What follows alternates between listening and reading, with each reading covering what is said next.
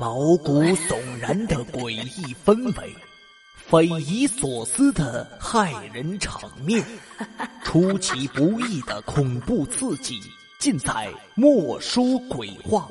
今晚与您相伴，欢迎收听《莫说鬼话》，由墨梅播讲。感谢和欢迎您的打赏。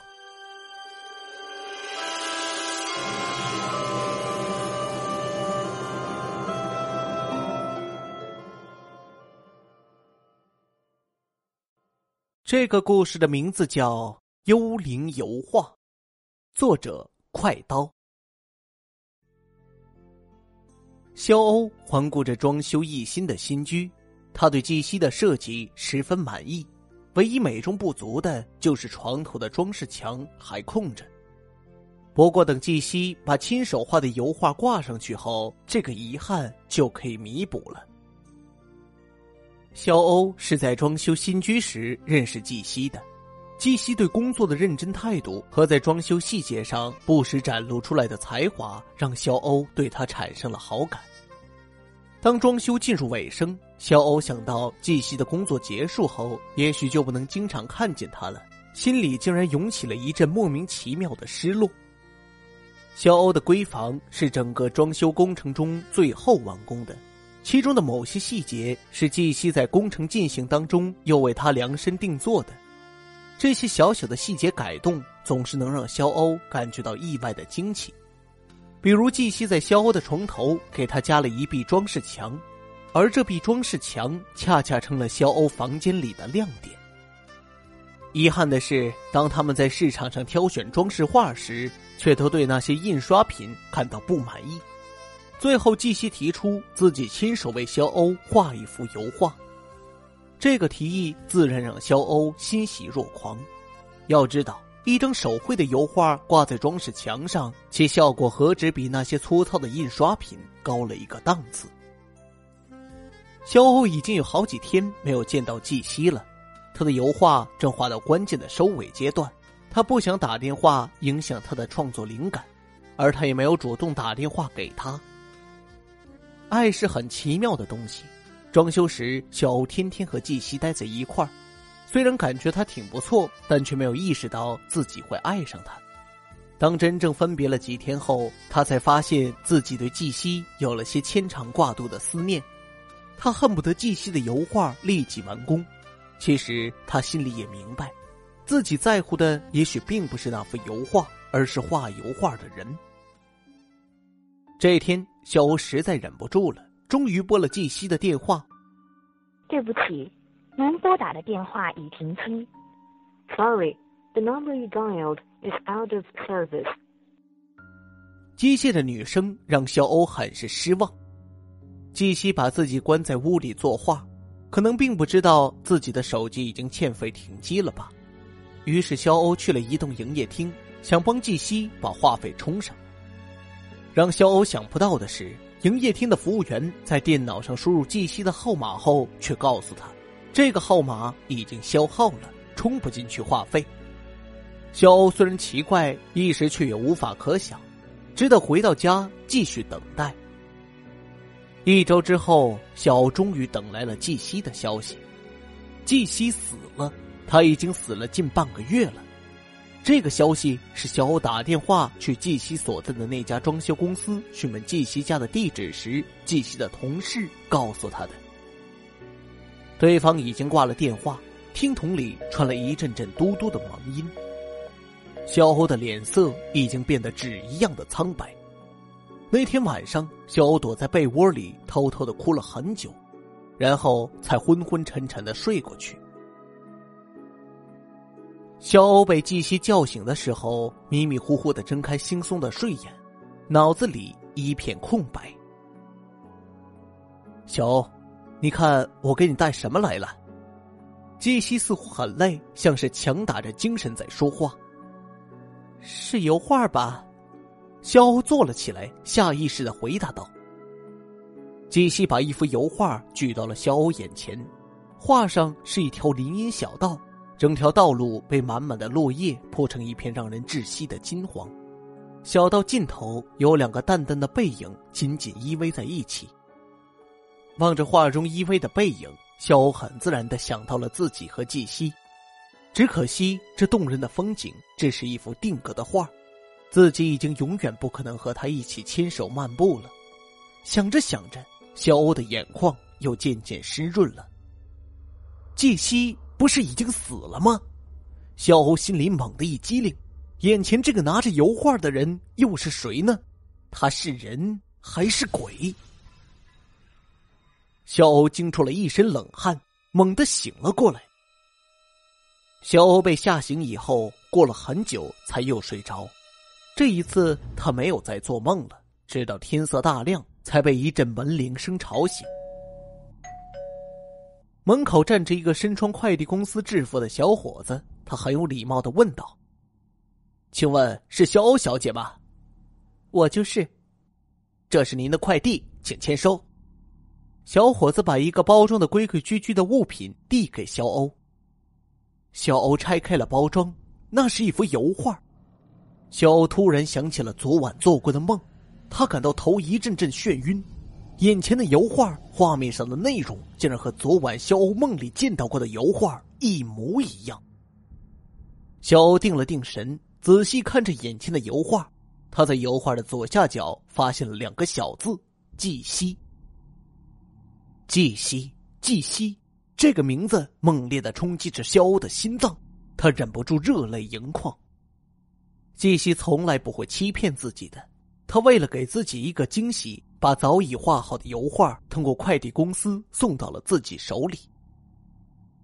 小欧把油画拿进卧室挂了起来，油画和装饰墙融合的天衣无缝，给人的感觉是那幅油画原本就和那壁装饰墙是浑然一体的。肖欧痴痴的望着油画发愣，他的心里塞满了对季西的思念，这种无尽而绝望的思念像虫子一样噬咬着他的心。不知道待了多久，肖觉得有些饿了，他想去冰箱里找点东西填填肚子。路过客厅时，无意中看到了散乱的丢在茶几脚下的油画包装纸，上面也许还留着季西的字迹。肖走过去，把包装纸捡了起来，季西熟悉的笔迹果然洋洋洒洒的写在上面。肖一个字一个字的看着。仿佛这样就可以把写字人的音容笑貌永远的印在脑海里。突然，小欧呆住了，他的目光停在了包装纸的右下角，那里有一行日期：二零零七年五月十四日。五月十四日，昨天。肖仔仔细细的辨认着那行日期，那字的笔迹千真万确是季西的。难道季西并没有死，他还活着？肖心里一阵激动，突如其来的惊喜让他兴奋不已。他甚至把那张包装纸递到嘴角吻了一下。他现在才明白季西对自己有多重要。肖急匆匆的冲出了家门，一口气跑到季西就职的那家装修公司。人还没有进门，季西季西的喊声就已经传了进去。公司里的人望着这个莫名其妙冲进来、东张西望的女孩，面上纷纷流露出不解的神情。肖欧不管不顾的随手抓住一个女人，就问：“季西呢？季西在吗？他有没有来上班？”那女人慌张的挣脱肖欧的手，远远的逃到一边，回头对着肖欧吼道：“你发什么疯？季西早就死了！”肖欧急得眼泪都快流出来了，他茫然的左右张望着。嘴里不停的喊着“季西”，那痴痴的神情让周围的人看了都忍不住有些心酸。一个中年男人走到肖欧身边问：“你是季西的什么人？”“我是他的女朋友。”肖欧脱口而出。“季西已经死了半个多月了，你不知道吗？”中年男人用不太信任的语气说：“季西没有死，他昨天才给我寄了一幅油画。”肖欧试图说服中年人相信季西还活着。油画什么样的油画？中年男人问道。你别管是什么油画，求求你告诉我季西在哪儿。肖欧哀求道。那油画上是不是画着一条林荫小道和一双背影？中年男人继续追问：“你怎么知道？你见过那幅油画吗？”肖欧有些奇怪：“我在季西家里见过，那幅油画就摆在他尸体旁边的画架上。”中年男人的话如咒语一般冻结了肖欧身旁的空气，并逐渐蔓延开来，让他觉得好冷好冷。虽然中年人的话让肖欧寒意顿生，但他仍然不相信季西真的死了。他找中年男人要了季西家的地址，从装修公司出来后就直接往季西家赶去。季西的家在一条简陋的小巷里，肖欧走进去的时候，发现小巷阴暗幽深。阳光不怎么照得进来。小欧站在巷口，看见了一个身影从巷子深处缓缓走了出来。那身影肖欧很熟悉。就在肖欧一愣神的时候，那个人走近了他。那人居然是季西。季西看见站在巷口的肖欧，明显吃了一惊。不过他很快就反应过来，一把抓住季西的手，问道：“你怎么来了？”听到季西熟悉的声音，肖欧心里憋了多时的思念和委屈一下子决堤而出，他扑进季西怀里，大哭起来。肖欧哭的季西手足无措，他一边轻轻拍着肖欧的背，一边说道：“别哭，别哭，我带你到家里坐坐，休息一会儿。”肖欧跟着季西走进了小巷，巷子里有些黑暗，肖从阳光下走进黑暗中，再加上刚哭过。眼睛暂时无法适应这种环境，只能够凭着感觉摸索着前进。好在季西一直拉着他，倒不至于撞到墙壁上。喂，还有多远？这巷子怎么走起来没完没了的？肖对着眼前的季西抱怨道：“他感觉到季西已经拉着自己在巷子里走了不短的时间了。”季西没有回答他，继续拉着他往前走。小欧的手心渐渐开始浸出些冰冷的汗，他似乎又感觉到季西的手比自己的更加冰凉。突然，小欧的脚下踩到了什么，一个趔趄，跌倒在地。季西由于拉着他的手，一下子被他带倒了，整个身子扑进了肖欧怀里。小欧感觉怀中一片冰凉，季西的身体竟然没有温度，一种恐惧悄悄的将他包围。他推开怀里的季西，慌乱的从地上爬了起来。这时，巷子深处亮起了一盏路灯，小欧看见季西就站在灯下，他愣在原地，不知该不该走过去。赶快过来呀！叫你快点跟上我的。季西露出了一个微笑，小欧感觉他的笑容有些诡谲。我一直牵着你的手跟在你后面，你不也刚刚从地上爬起来吗？萧欧辩解道：“谁牵着你了？我早过来了，站着等你好一会儿了。真不知道你见了什么鬼，慢腾腾的。我住楼上，先去开门了。”季西说完就上了楼，把萧欧独自留在了楼下。萧欧望着季西消失的背影，脑子里有点乱。他回头往巷子里望了一眼，隐约能看到巷口的光亮。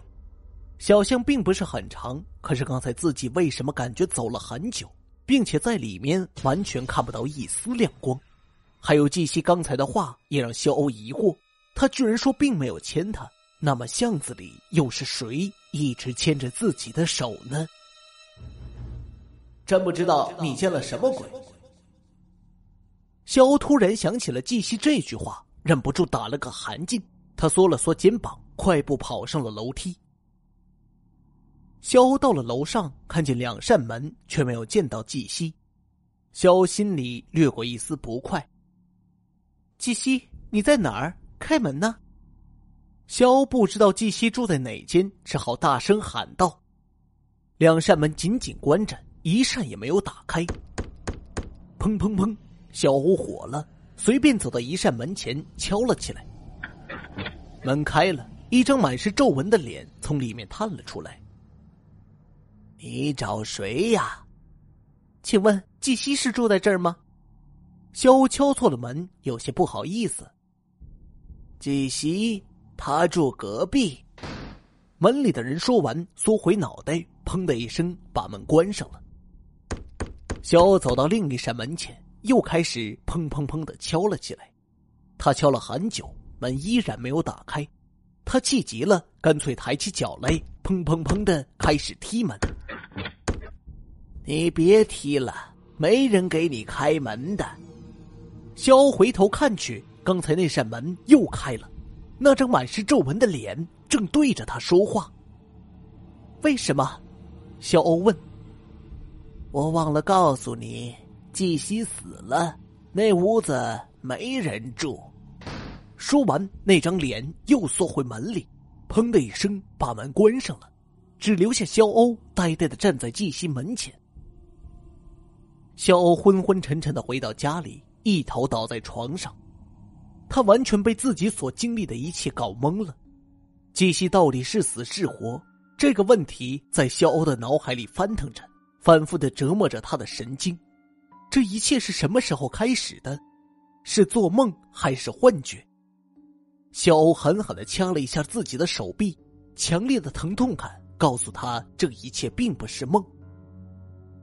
第一次听到季西的死讯是在电话里，然后第二天收到了季西让快递公司送来的油画，油画的内容和自己头天晚上梦到的一模一样，而自己又在油画包装纸上认出了季西的字迹，于是自己从日期上认定他还活着。当自己去季西的公司和家里时，所有的人却又都告诉自己季西已经死了。可自己明明又见到了活生生的季西。肖欧觉得自己的头都快要炸开了，他坐起来望向床头的油画。肖欧的心脏猛地抽紧了，那幅油画的内容变了。